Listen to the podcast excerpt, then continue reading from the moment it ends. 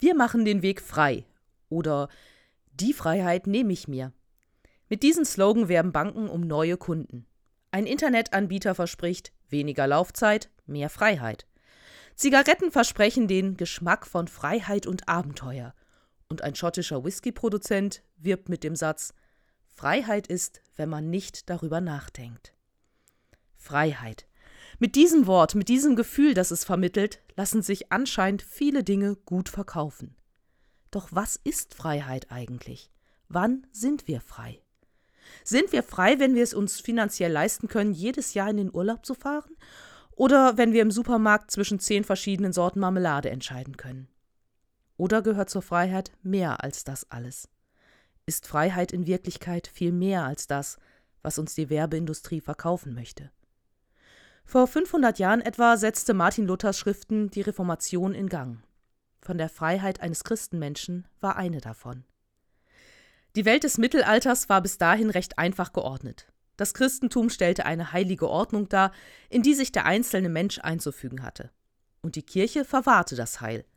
Von der Kirche wurde klar gesagt, wie man zu leben hatte und was man an religiösen Pflichten zu erfüllen hatte, um nach dem Tod nicht in der Hölle zu landen. Luthers Lehre stellte dieses Gebilde auf den Kopf. Die Erkenntnis, dass es nicht unsere Taten sind, die uns vor Gott gerecht machen, sondern allein seine Gnade. Selbst wenn ich im Leben scheitere, sieht mich Gott wohlwollend an. Auch wenn ich den Ansprüchen, die an mich herangetragen werden, nicht genüge, stehe ich vor Gott auch nicht schlechter da als diejenigen, die über mich urteilen. Luther beschreibt diesen Glauben als Zuversicht.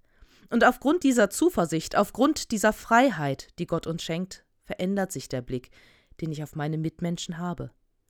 Die Freude darüber, auch als nicht perfekter Mensch trotzdem von Gott angenommen zu sein, lässt mich auch das Beste für meine Mitmenschen suchen. Ich muss keine moralischen Leistungskataloge mehr abarbeiten, sondern ich selbst kann und muss entscheiden, was jetzt in diesem Moment das Richtige und Gute ist. Luther formuliert das so Ein Christenmensch ist ein freier Herr über alle Dinge und niemand untertan. Ein Christenmensch ist ein dienstbarer Knecht, aller Dinge und jedermann untertan. Die christliche Freiheit, von der Luther spricht, ist eine Freiheit, die auf Selbstständigkeit zielt. Eine Freiheit, die von jedem einzelnen Christen ein hohes Maß an Verantwortung und eigener Überlegung fordert. Luthers Gedanken verbreiteten sich wie ein Lauffeuer und drangen auch in die von der Außenwelt gut abgeschirmten Klöster vor. Im Kloster Marienthron bei Grimma las die Nonne Katharina von Bora Luthers Schriften. Mit etwa zehn Jahren war sie von ihren Eltern ins Kloster geschickt worden. Mehr als ihr halbes Leben kannte sie nur den strengen und eintönigen Alltag hinter den Klostermauern. Das Leben im Wechsel von Arbeit und Gebet, absoluter Gehorsam gegenüber der Äbtissin.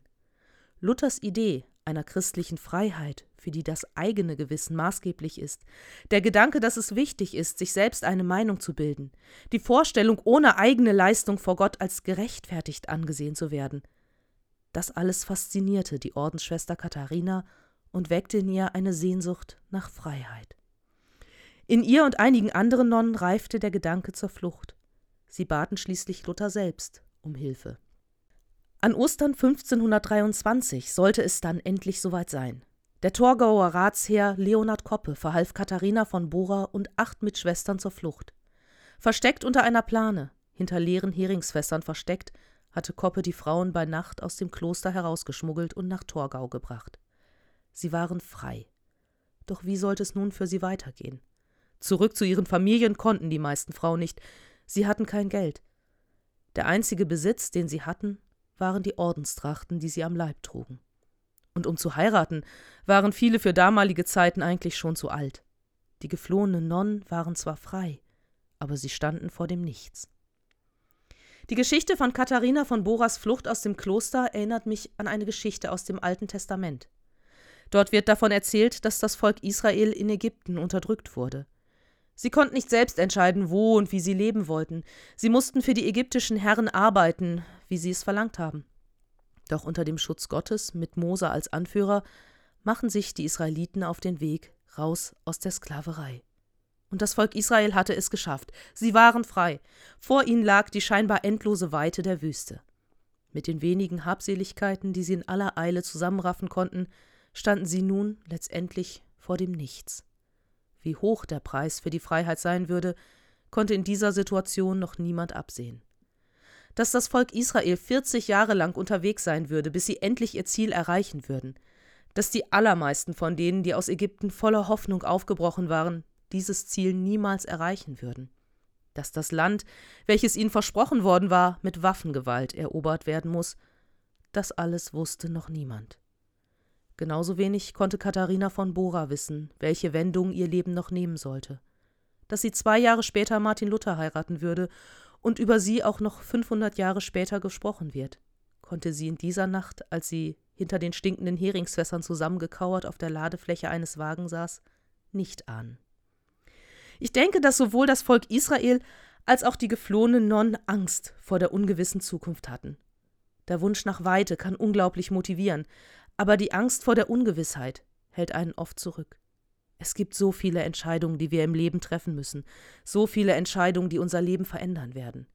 Es ist das Hin- und Hergerissensein zwischen der Hoffnung auf Freiheit und der Angst vom Scheitern. An dieser Stelle kann uns die Geschichte der geflohenen Nonne Katharina von Bora ein Beispiel sein. Sie hat sich nicht leichtfertig auf den Weg gemacht und war sich der Gefahren ihres Weges bewusst. Und genau wie das Volk Israel hat sie sich nicht der Illusion hingegeben, dass es für sie einen kompletten Neuanfang geben kann. Egal was ich verlasse, was ich hinter mir lasse, ich nehme immer mich und meine eigene Geschichte mit. Unerfüllte Träume, geplatzte Hoffnungen, aber auch die schönen Erinnerungen meiner Kindheit, all die Erlebnisse, die mich geprägt haben. Für das Volk Israel sind das sinnbildlich die Gebeine Josefs, des Sohn Jakobs, der einst von seinen Brüdern als Sklave nach Ägypten verkauft worden war und dann zum zweiten Mann im Staate hinter dem Pharao aufstieg. Er soll seine letzte Ruhe schließlich in dem Familiengrab in Sichem finden.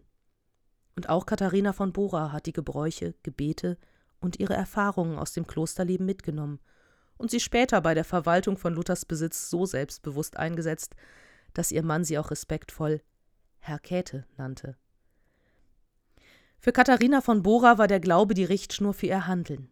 Die Gewissheit, dass Gott sie in ihrem Leben begleitet, war für sie der Wegweiser in Richtung Freiheit. Und die Geschichte vom Auszug aus Ägypten erzählt ganz plastisch von Gott, der den Israeliten bei Tag als Wolkensäule und bei Nacht als Feuersäule vorwegzog. Der Gott, der ihrem Leben auf der langen Wanderschaft durch die Wüste eine Richtung gegeben hat. Das Vertrauen auf den Gott, der sich Mose mit dem Namen Ich bin da vorgestellt hat. Der Gott, auf den Katharina von Bora vertraut hat, als sie dem geschützten Leben im Kloster den Rücken gekehrt und eine Freiheit gewählt hat, die nicht immer einfach war.